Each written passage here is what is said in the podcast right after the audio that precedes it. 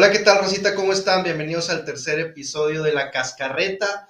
Hoy vamos a hablar del equipo de todos, del que todos queremos y todos odiamos al mismo tiempo, sobre todo ahorita. Nuestra selección mexicana acaba de terminar el tercer amistoso contra, eh, Ecuador y eh, vamos a hablar, vamos a repasar los resultados, las alineaciones y el análisis de los tres partidos. Eh, estoy aquí con mi hermano Diego. ¿Cómo estás, Diego? Molesto. de entrada, molesto, pero bueno, contento de estar eh, una vez más grabando y compartiendo este audio con ustedes. Y bueno, pues qué decir, decepcionado del rendimiento de, de la selección. Realmente decepcionado. La verdad es que yo trato, trato de ser positivo, trato de, eh, de verle la mejor cara a este malísimo equipo de, de fútbol que bueno, ya estaremos analizando y, viendo lo que nosotros pensamos sobre la selección y por qué no juega bien. Este, pero bueno, entramos de lleno, ahora sí, vamos al primer partido, ¿por qué no me dices la alineación de México contra Nigeria? Sí, el primer partido fue, como tú mencionas, contra Nigeria, se ganó 2-1 y de los tres partidos fue con el equipo más alternativo de, de los tres. Y que también fue el mejor partido, bueno. El que se ganó. El que se ganó al menos. al menos, el que un gol de parte de un, jugador de la selección. Uno, porque el otro fue autogol. Sí. Bueno, en la portería Rodolfo Cota, el cual no tuvo su mejor partido. Bueno, pues con, dicho se de paso. Con la falla esta de hubiéramos quedado 2 a 0, ¿verdad? Y estuvo un poco nervioso igual en las salidas, con los pases por abajo, pero bueno, está peleando el, el puesto por el el tercer puesto. El tercer puesto en la portería de México en la defensa estuvieron Eduardo Aguirre, César Montes, Héctor Moreno, que repitió el día de hoy, y Gallardo. Y Gallardo. También del Monterrey. En la media estuvieron Elene Beltrán, Luis Romo y Guardado, que se aventó un partidazo. Sí. Eh, guardado en sus viejos tiempos, realmente. Y el tridente fue Roberto Alvarado, Pizarro por el extremo izquierdo y Santi Jiménez de delantero central. Bueno, pues realmente, como ya mencionamos al principio del episodio, esta es la alineación más alternativa. El Tata lo que quiso hacer fue, pues ahora sí que ver cómo estaban jugando estos, estos personajes. Y eh, fue un buen juego. En términos generales, sobre todo el primer tiempo se jugó bien. Se metió gol, al menos se metió gol y se metió un gol no tempranero, pero fue antes de los 20 minutos, lo cual pues casi no pasa con nuestra selección. Santi Jiménez, que se aventó un buen juego. Eh, Nigeria, que su mejor momento fue el segundo tiempo, cuando de hecho también metió el gol, pero realmente fue un partido, eh, pues sí, de exhibición, nada más para saber cómo, cómo, cómo vamos a estar jugando. Sí, fue un partido para el Tata calar a, ciertos jugadores eh, que no son tan habituales entre los cambios fue Diego Laines, que está ahí en, que sí que en la cuerda floja, ¿no? De, a ver si, si es convocado al Mundial, que digo, se va a definir todavía empezando el siguiente semestre la lista, pero no está considerado como lo llegó a estar antes, hace un año, ¿no? que, que, era un recambio importante. Este, pero bueno, se ganó, se jugó bien, hubo llegadas de gol que no hubo contra Uruguay y contra Ecuador, bueno, hubo pocas. Y bueno, fue a final de cuentas un buen juego para un equipo alternativo. Sí, y, me gustaría volver a tocar el tema de guardado. Guardado de veras. ¿Por qué, ¿Por qué envejeciste, guardado? Por favor, ayúdanos, ayúdanos. O sea, ¿qué jugador es guardado? ¿Qué jugador es guardado? Ya se le nota, a pesar de que tiene un muy buen físico, ya no le da para competir y sobre todo en la posición que juega, que es ida y vuelta y estar jugando contra pues jugadores más jóvenes de otras selecciones, pero qué jugadorazo es mi guardado. Sí, hombre, no, no, no, y, corre y se barre y entra y... le echa ganas y le echa pundonor y grita y habla. Y eso es lo que nos falta ahorita en el campo a, México. Es, es impresionante cómo...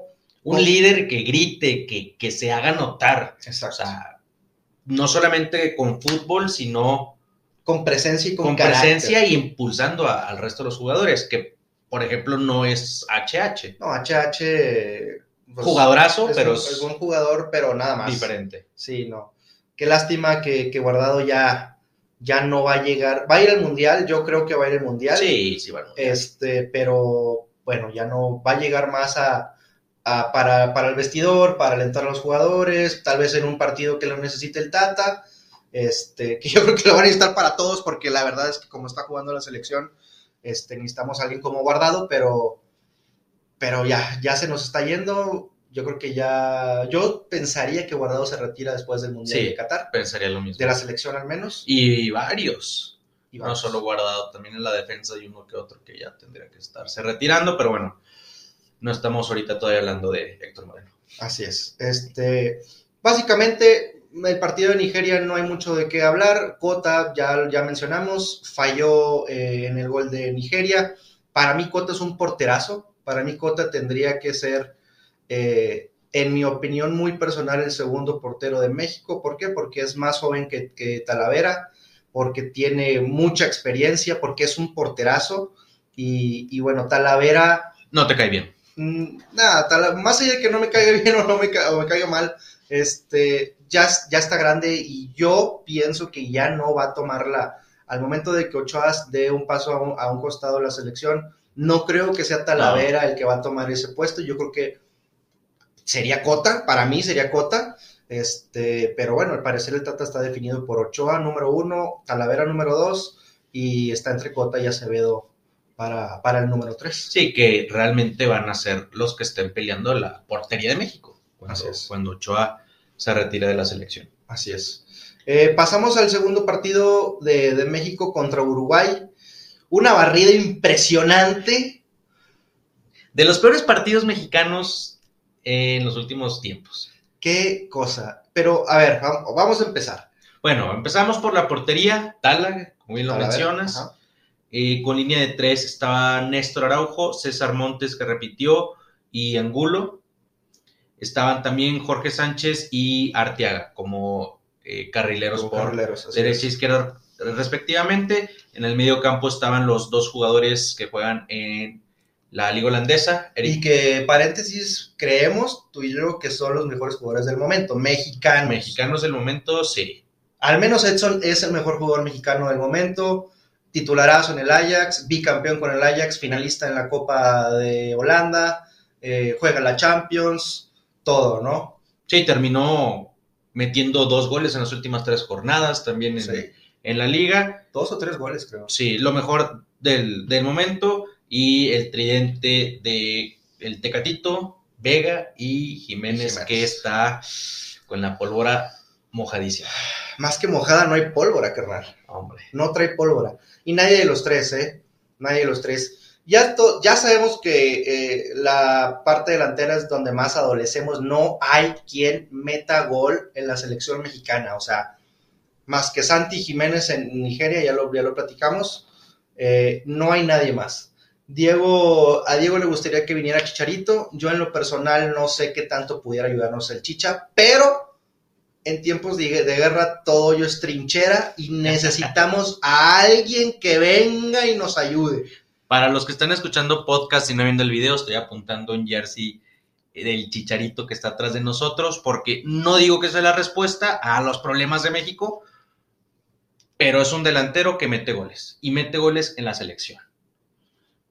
Ese es uno de los puntos que, vamos a tocar, que es de lo peorcito que, que, está jugando la selección. Y necesitamos quien meta goles, porque Santi Jiménez no te va a ir a resolver un mundial, como en dado caso lo podría hacer Chicharo en un partido específico pues sí, Chicharito tiene muchísima más experiencia. Este, se sabe ahorita que ya tuvieron una conversación con el Tata para, para ver la posibilidad de que pueda regresar a la selección, pero... Lo veo difícil. Lo veo difícil. Sí, definitivamente lo veo difícil. Y bueno, ¿cómo viste el trámite contra Uruguay? El primer tiempo a mí me pareció que no fue tan malo. O sea, no fue bueno, no fue tan malo. Fue un partido el primer tiempo fue muy, muy peleado en el medio campo. La verdad es que estaban repartiéndose varios, varias pataditas por ahí. El, el balón lo tenía uno y lo tenía el otro. Realmente no hubo llegadas claras, salvo la que tuvo Valverde, que reventó el poste. Qué jugadores Valverde, la verdad es que sí. Eh, pero, pero el primer tiempo estuvo parejón, viene el tiro de esquina, sabemos que, no sabemos marcar el eh, balón parado, viene el tiro de esquina, un remata Cavani, Talavera la deja ahí, yo creo que no hubo, no, no hay que achacarle nada a Tala, pues fue una reacción a quemarropa básicamente, dejó ahí la bola definitivo. Y, y, nada más empujaron el balón. No hay mucho que decir del, del primer tiempo, bueno, tuvo, tuvo, tuvimos dos oportunidades que fueron prácticamente las únicas que tuvo la selección. Una la tuvo Raulito, eh, no, no fue una opción tan clara, iba, iba hacia la portería de frente, iba en diagonal, lo iban persiguiendo. Un periodicazo. Pero dio un periodicazo, un calcetinazo espantoso. Y ese es el problema, o sea, que ni siquiera fue a la portería. Como hoy justamente contra Ecuador, que bueno, adelantándonos un poquito, pero otra vez le cayó a la izquierda, otra vez le pegó mal, conectó mal la bola sí. ni a portería. Sí, y, y, oye, de perdida al cuadrito, ¿no? O sea ya que el portero se revuelva ahí, si la agarra, si da un rebote, si se le va, yo qué sé, ¿no? Este, bueno, esa fue una, pero para mí la más clara fue la que le, cayó al Tecatito en el área y, pues sacó un... Sí, recortó bien hacia adentro, pero el, tiro fue también un chorro. Así es. Eh, como ya dijimos, la delantera no hay nadie, no hay nadie. Eh, pero bueno, el segundo tiempo empezamos a los 10 segundos, a los 15 segundos del partido, humillan completamente a Angulo, quiere jalar y tirar a, ¿cómo se llama? Pellegrini, Pelestrini. Pelestrini. Pelestrini, el, jugador de Uruguay. No lo puede tirar, lo intenta jalar otra vez, no lo puede tirar. Se tropieza, se cae, manda, manda el centro y llega Cavani, ¿no? Y yo creo que ese fue el catalizador. La verdad es que, como, como les comentaba, el primer tiempo estuvo muy apretado pero todo el segundo tiempo fue de Uruguay. O sea, es que fue una planadora. México no sabía qué hacer. Eh, se estaba criticando mucho el planteamiento de, los centrales, de que eran tres centrales y en su momento defendiendo eran cinco defensas, una línea de cinco. Pero, híjole, qué cosa tan horrible. No, definitivamente Uruguay fue sumamente superior, más en el segundo tiempo. Sin embargo, pienso que el planteamiento ayudó porque México no juega con línea de 5. México no juega con tres centrales, México juega siempre en el medio campo con tres jugadores. Normalmente son Edson, HH y, bueno, vamos a decir, guardado. Charlie o Eric Gutiérrez, que tú quieras. Y en esta ocasión fueron dos en el medio campo, dos jugadores que no están acostumbrados a jugar juntos y que México no está acostumbrado a jugar con esta formación, con un 5 2-3 eh, o un 3-5-2, como lo quieran ver dependiendo de, los, de los carrileros. Pienso que por ahí fue donde Uruguay empezó a ganar. Aprovechó, sí, empezó a ganar campo a través del medio campo, como dice Diego. Eh, estaba Edson y estaba el Guti. El Guti. Eran los únicos medios. Y del lado de Uruguay teníamos a Torreira, a Vecino, a Valverde, a Pelistri y a De la Cruz. Nico de la Cruz. Estamos hablando de que son cinco medios contra Edson y... Y, Valverde vale por dos. Y Valverde vale por tres.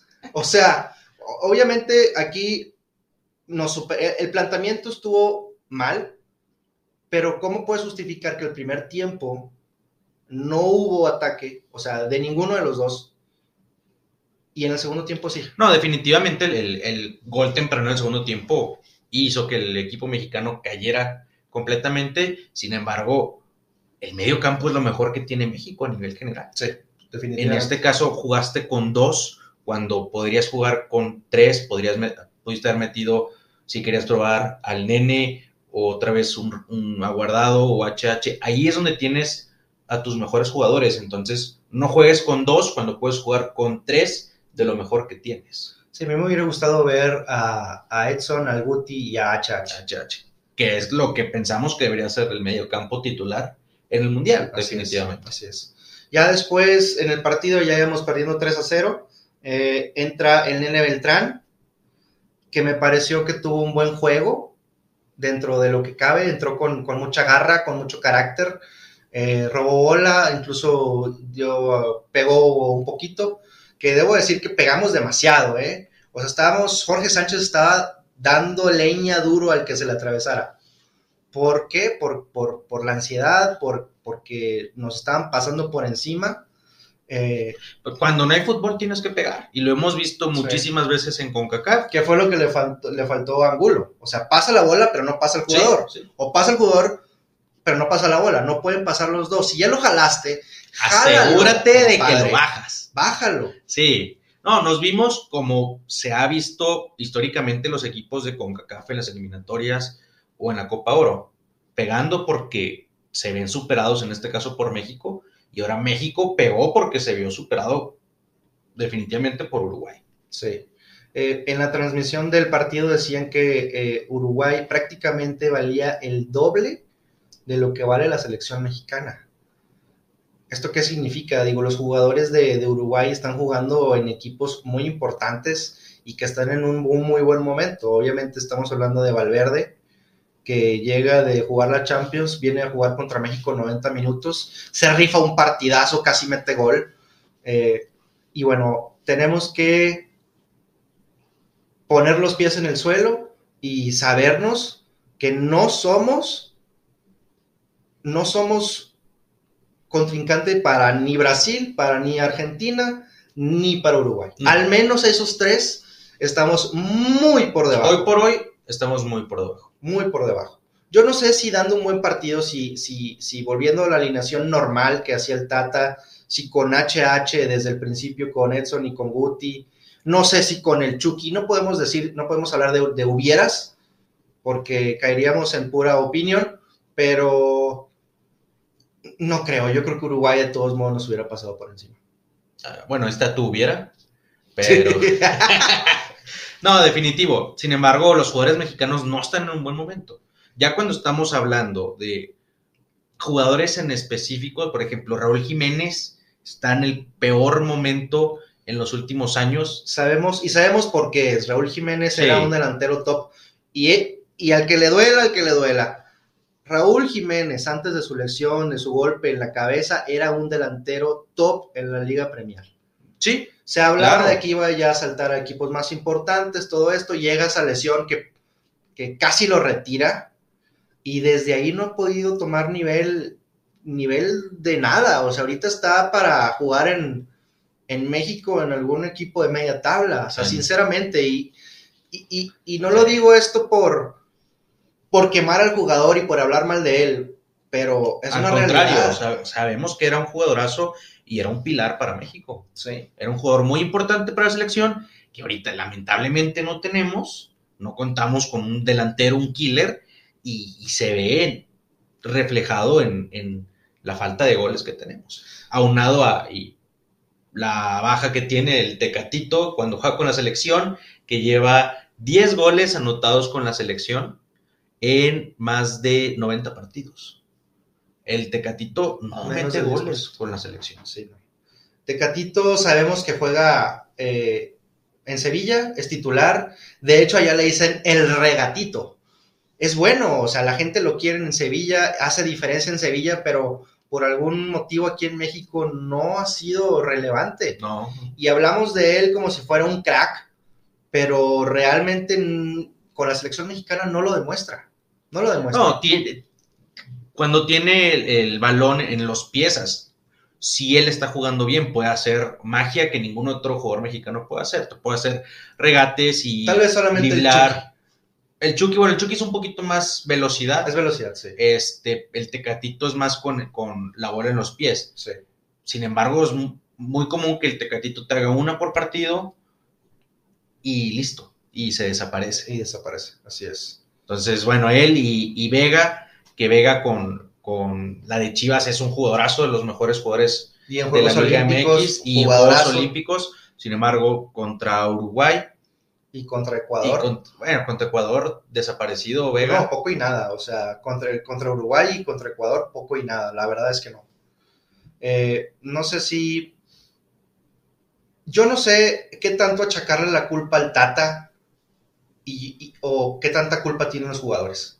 Porque yo quiero ser sincero, hoy todavía no hablamos de, México-Ecuador, pero hoy tuvo una, el Tecatito, de frente al portero contra Ecuador, y la falló, o sea, se la dio al portero. Le dio frío. Le dio frío porque vino, la verdad sí le dieron un golpe, pero, pero eso las tienes que meter, ¿sabes? Ya te van a pegar. La metas o la falles te van a pegar. Entonces ya llega y, y mete la patita bien, métele fuerte. No, y, y, ahí se ve reflejado porque se le echa mucho al Tata, se le critica mucho el al Tata. El Tata está frustrado, pasa la repetición después de que falla el tiro el tecatito como diciendo, ¿qué hago? ¿Qué más puedo sí, hacer? agarrándose la cabeza y ¿qué, ¿qué, puedo hacer? Ahí nada tiene que hacer el Tata con que los mexicanos frente a la portería la fallen. En las, bueno, puede decir, hay poca producción ofensiva, llegamos, Muy llegamos poco. Ok, se le puede achacar algo de eso al Tata. Sin embargo, cuando estamos de frente a la portería, no están entrando. Y eso, eso no es culpa del Tata, eso es el nivel que tienen los mexicanos hoy por hoy. Sí, a la delantera es pobrísimo. Y, y volteas a la banca y tienes a Henry, que también está en su peor momento con el América. Eh, Santi.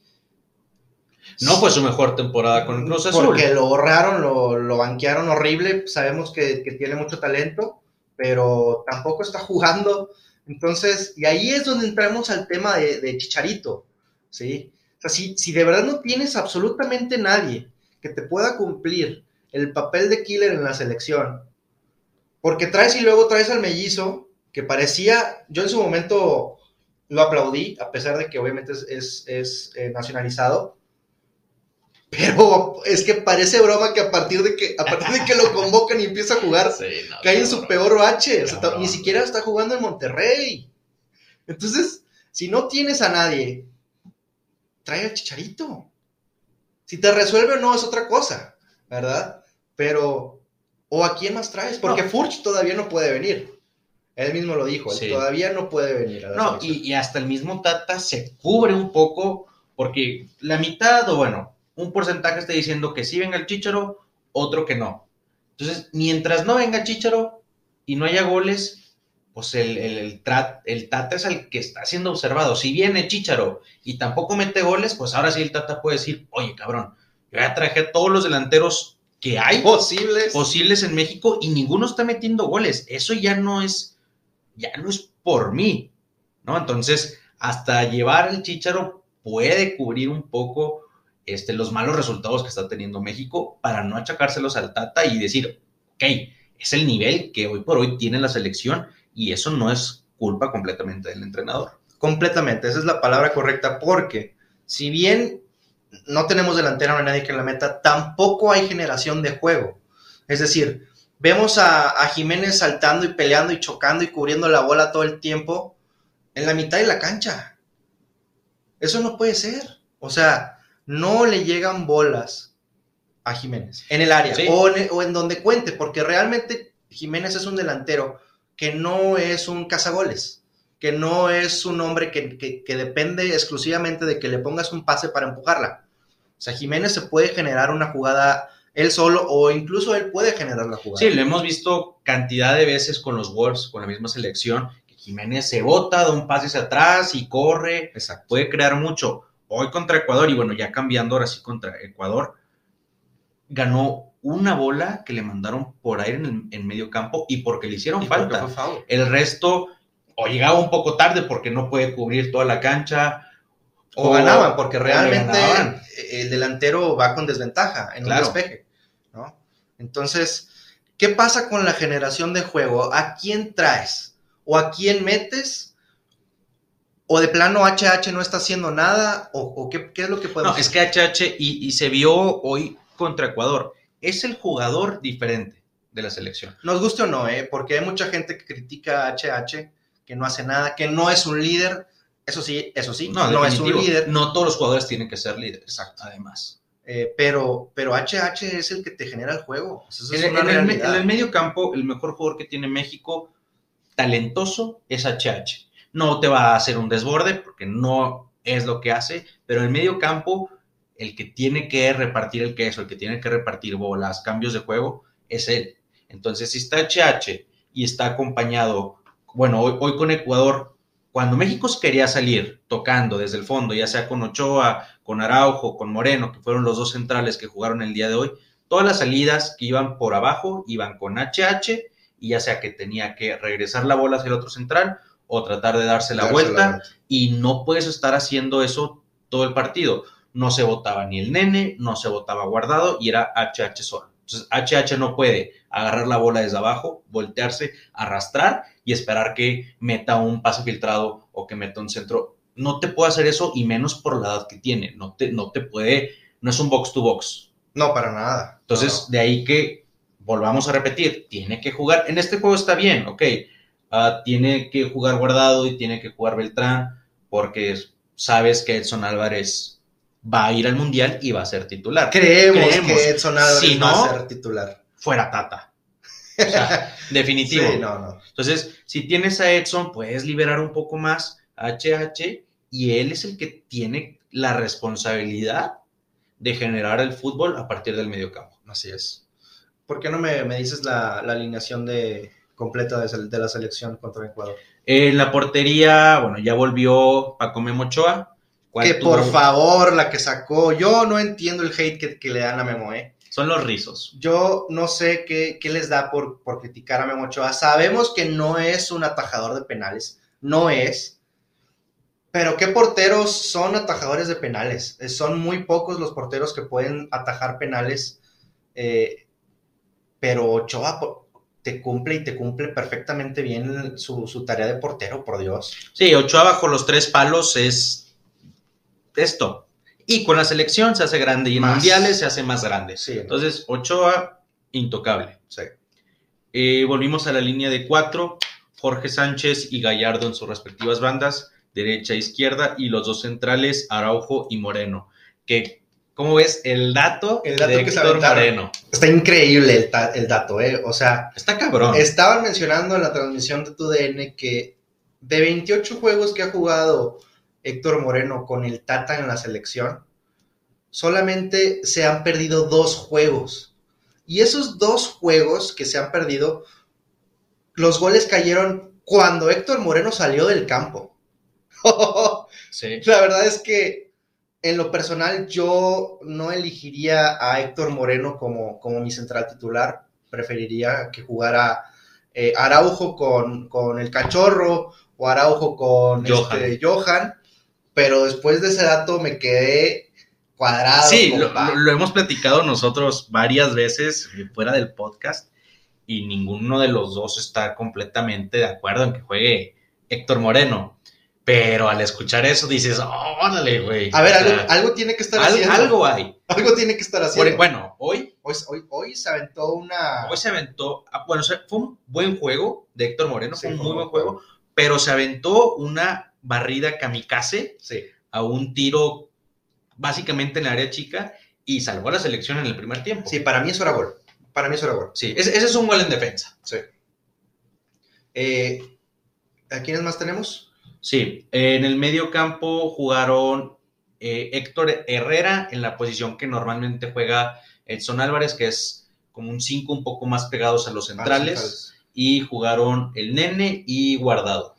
Para mí Herrera hoy jugó bien, estuvo, pues es que el balón pasaba siempre por los pies de Herrera, ya sea de los centrales hacia él o ya en ataque eh, hacían el péndulo hacia el otro lado pasando a través de los pies de HH dando buenos pases. Cambios de juego. Cambios de juego muy buenos. Para mí, hoy jugó, hoy cumplió, hoy cumplió HH.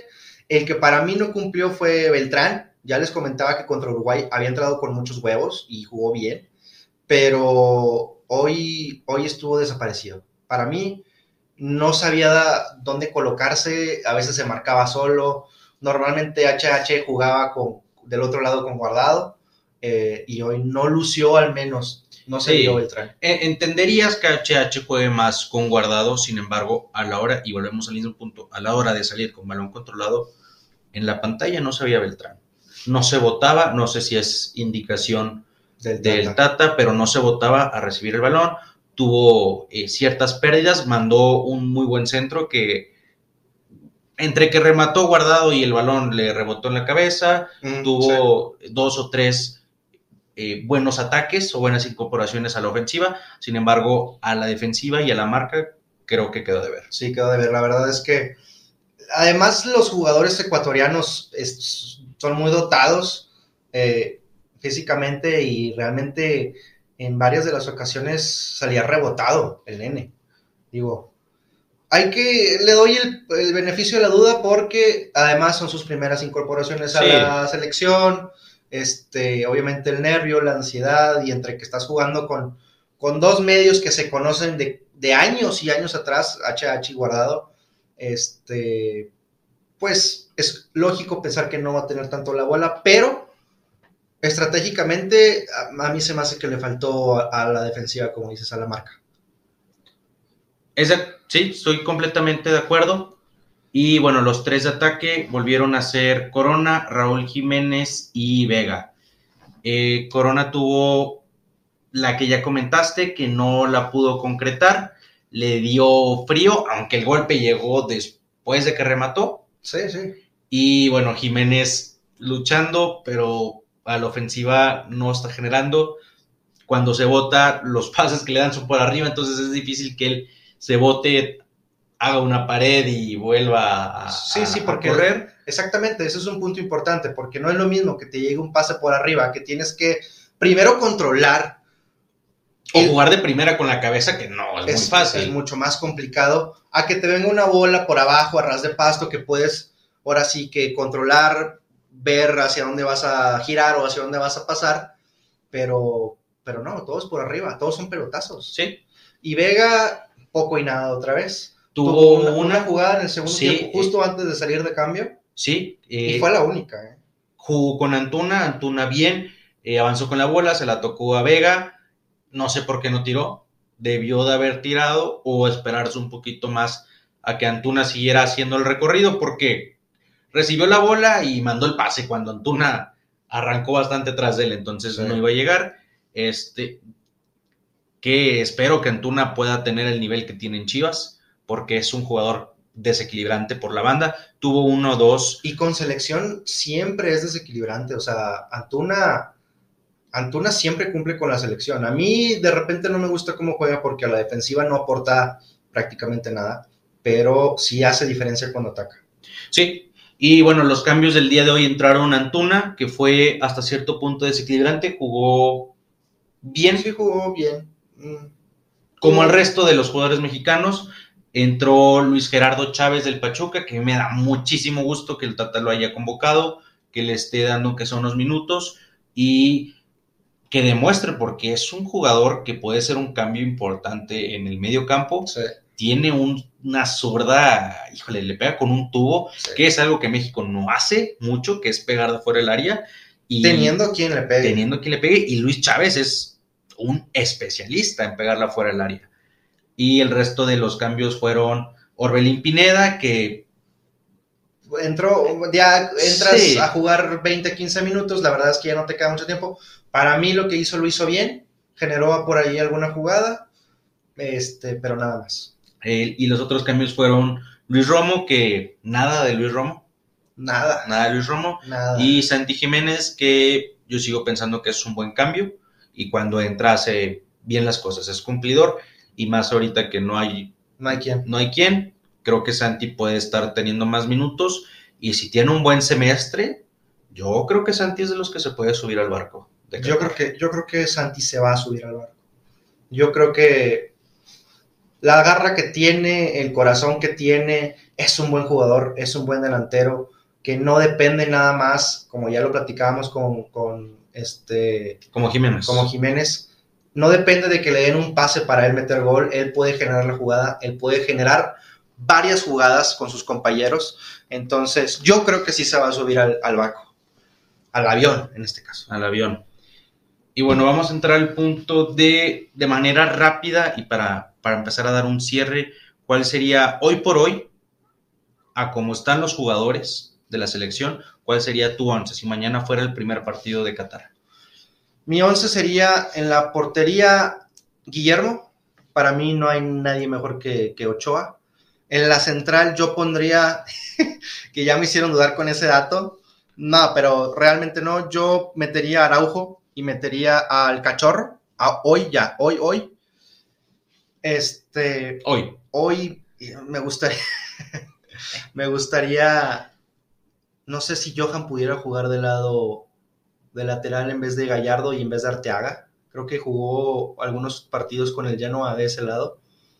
Yo me gustaría probarlo ahí, pero si me dices ahorita, yo lo pondría en ese, en ese, en ese puesto, porque a pesar de que hoy Gallardo jugó bien, la verdad es que lo hizo bien. Hoy Gallardo jugó. Nosotros somos muy críticos de Gallardo, porque la verdad tuvo un bajón de juego importantísimo. Era muy desde hace, ¿qué te gusta? ¿Tres, cuatro años?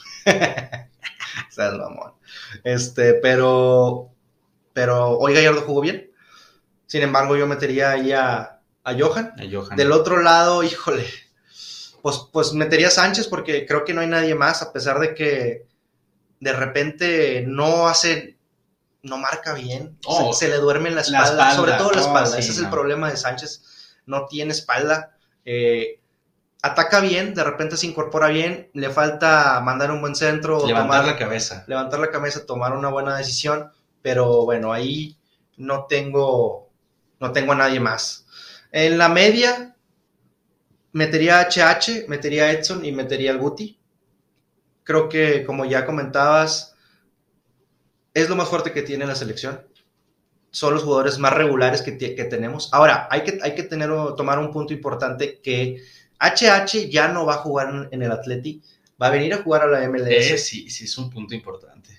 va a jugar seis meses en, en una liga que no es competitiva y que además viene a un equipo, creo que viene a Houston, Sí. que, que no pelea por nada. Bueno, y aquí te pregunto, ¿qué prefieres?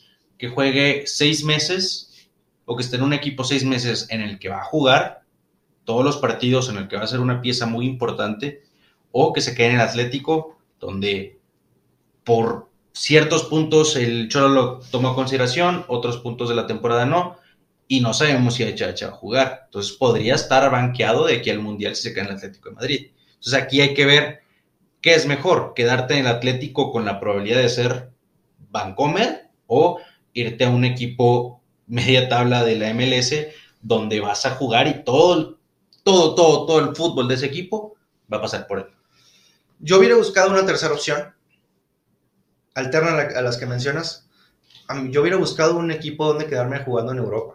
A pesar, o sea, ya bajar de nivel, ya no, ya no vas a estar en algún equipo top, obvio, pero obviamente yo no lo sé, yo no sé si algún equipo eh, tuviera interés en HH. Que yo creo que sí. Pero muy probablemente sí, es un buen jugador. Yo hubiera buscado quedarme en Europa. No sé si en la liga, no sé si, si volver, no sé, a Portugal.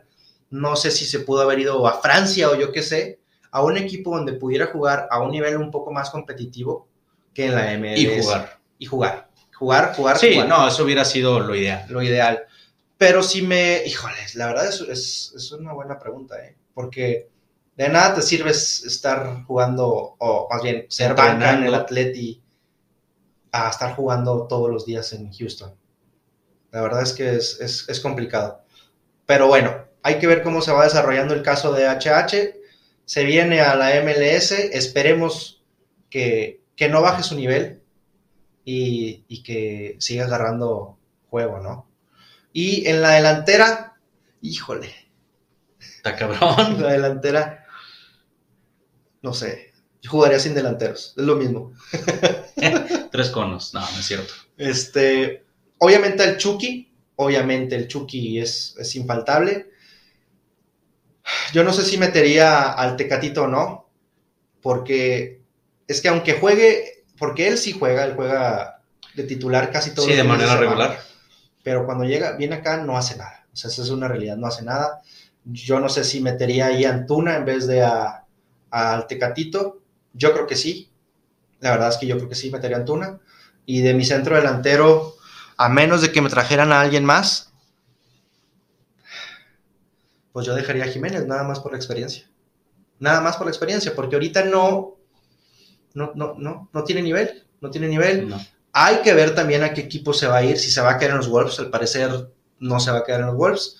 Hay que ver a qué equipo se va, ojalá juegue, ojalá pueda recuperar su confianza, son cinco o seis meses de aquí al Mundial y ojalá, ojalá, ojalá. Y no nada más por la selección, sino por él, porque qué lástima, qué lástima que estaba jugando tan bien y, y por una lesión, algo ajeno a él, eh, pues haya caído tanto su nivel. Sí, hombre, la neta es que qué lástima lo, lo de Raúl. Pero bueno. ¿Tu alineación cuál sería? Mi alineación, híjole, sería Paco Memo en la portería, sin dudarlo. Por la lateral derecha, si fuera mañana el juego, yo pondría a Jorge Sánchez. Sin embargo, creo que Araujo del Galaxy va a poder competir la, la posición. En la defensa central pondría a Néstor Araujo y a Johan Vázquez. Yo sigo pensando que Johan Vázquez va a ser la mejor opción. No creo que salga del Genoa, va a estar jugando en la segunda división de Italia. ¿Tú crees? Sí. Ojalá que no. Ojalá que no, pero si se queda, va a estar jugando. Entonces va a ser la segunda división de Italia, sí, pero es que es muy buen defensa. Sí, sí. Y el hecho de que tenga minutos y que esté en un fútbol en el que tal vez no va a ser muy técnico, pero va a ser físico, le va a ayudar para poder llegar a un buen nivel. No, y cuando ha jugado con la selección ha jugado muy bien, ha cumplido bastante bien. Sí, sí, es correcto. Por la lateral izquierda, no soy muy fan de Gallardo, como ya lo comentamos. Yo me iría con Arteaga. Cuando ha jugado en la selección, no ha jugado al nivel con el que juega en Bélgica, sin embargo, ahí está ese nivel y tiene un fútbol o juega un fútbol más competitivo de lo que lo hace Gallardo en el día a día. En el medio campo, em, igual que tú, tendría a Edson Álvarez como el contención, el jugador que se esté metiendo entre los dos centrales, por el que tenga que salir la bola o el que tenga que tocar la bola primero. Y tendría a, a Chache y a El Guti un poco más adelante. Y bueno, a Chache siendo el creativo del, del, del medio campo de la selección. Y para el glorioso tridente ofensivo, tendría al Chucky Lozano por la banda derecha, sin dudarlo. y creo que va a ser el jugador más desequilibrante de México en el Mundial. En la delantera central tendría a el Chicharo, lo pondría titular. Yo estoy casado con que el Chicharo no es la solución, repito, pero Chicharo es gol. Con la selección, Chicharo es gol. Y del lado izquierdo pondría Vela. ¡A Vela! no, del lado izquierdo pondría Orbelín. Orbelín, Orbelán. Yo pondría Orbelín. Ah, caray. No me voy ni con Vega, no me voy con el Tecate, yo me iría por Orbelín. Mm, me gusta, me gusta, me gusta tu, tu cambio de mentalidad. Que ojalá tenga minutos con el Celta porque si tiene minutos, yo creo que Orbelín se puede colar al, al once titular, como están ahorita las cosas, o ser el primer cambio ofensivo de México. Sí, no, es un muy buen jugador Orbelín. Lástima que, que lo turbobanquearon en el Celta. Ni un minuto, o sea, no, no, no ni un minuto, pero y eso era al final de temporada donde ya todo estaba resuelto. O sea, sí, ya el Celta no estaba peleando. Ni peleabas ni arriba, ni peleabas el descenso, y ni así jugó. Ni así jugó increíble, la verdad es increíble lo que, lo que le pasó a Orbelín en el Celta, pero, pero es una buena opción, ¿eh? Sí, y a final de, de cuentas, y no solo eh, esto aplica a Orbelín, aplica para todos. De un día para otro puede cambiar eh, Porque en la los situación... minutos que jueguen, sí, como le pasó al Guti. Exacto. Y en la misma situación está Laines, por ejemplo. Sí. Laines sabemos que es un jugador desequilibrante, no tiene físico, pero pero te regatea como prácticamente ninguno en la selección, si acaso el Tecate. Y es descarado. Y es muy descarado. Pero igual, está banqueadísimo en el Betis. Y si en algún momento llega a jugar, ya sea con el Betis o en otro, en otro equipo, ya no digas tú en la liga, porque se habla de que igual y se viene a México a jugar otra vez. Sí. Puede, puede estar ahí peleando un, un puesto. No, ¿eh? lo, lo, ideal para Laines es salirse del Betis, ya sea. Definitivo. Que yo creo que sería préstamo. Si se viene a la Liga MX sería un retroceso, pero vendría a jugar y es lo que necesita. Y lo que necesita la selección es que Laines juegue. Sí. Ya que vaya o no, que sea titular o no, dudo que sea titular. Bueno, eso ya es otra historia. Pero si Laines juega, creo que podría ser interesante verlo en el Mundial y creo que podría aportar a la ofensiva. Así es. Pues así está el tema de nuestra selección. Lamentablemente no se le ve por dónde. No se ve que pueda hacer un buen, un buen papel en el Mundial. Yo siempre he sido de, los que, de, de las personas que piensan positivo, que a pesar del mal momento de la selección siempre va a jugar bien en el Mundial, como lo ha venido haciendo desde 1994, que porque normalmente es así, llegamos al Mundial con dudas, México juega y juega bien, pasa al quinto, al cuarto partido y ahí pierde. Pero al menos pasamos sí. la fase de grupos, ¿no? Y el Tata no vino a la selección mexicana a pasar de grupos. Vino a dar el salto para el quinto, partido. O sea, eso lo trajeron al Tata, ¿no? Y hasta ahorita yo no, yo no veo por dónde le pueda ganar Argentina. O sea, eso es obvio. Pero el partido más importante es contra Polonia, que de hecho es el primer partido de, la fase de grupos. Y, si, y jugando así, Lewandowski te va a vacunar y te va a vacunar cinco veces. Si está Edson, no. Si está Edson, no. No. No, es la, selección más endeble de los últimos años. La verdad es que no tengo mucha fe hoy por hoy. Sin embargo, como tú comentas, son seis meses de aquí al inicio del Mundial. Pueden pasar muchas cosas, pueden haber jugadores clave que suban de nivel. Y bueno, la selección olímpica cuando ganó el oro, digo, es algo completamente distinto, pero todas las competiciones de todos los juegos anteriores, perdió, estaba jugando mal, no se veía por dónde la selección y ganaron los Olímpicos contra Brasil. No es lo mismo, esto es un mundial, sin embargo, México ha sabido levantarse, la selección ha sabido levantarse.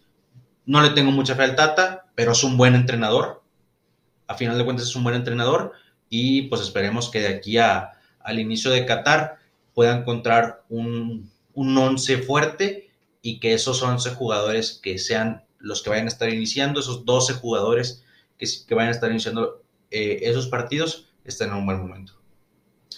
Pues háganos saber sus comentarios, Racita. Les vamos a dejar ahí una pregunta en, el podcast en Spotify para que comenten, para que nos digan qué es lo que piensan.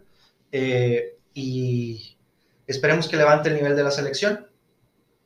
Vamos contra Suriname el próximo juego. Diego me comentaba que por primera vez está contento de un partido de estos para que por, por fin la selección pueda meter gol, agarre algo de autoestima.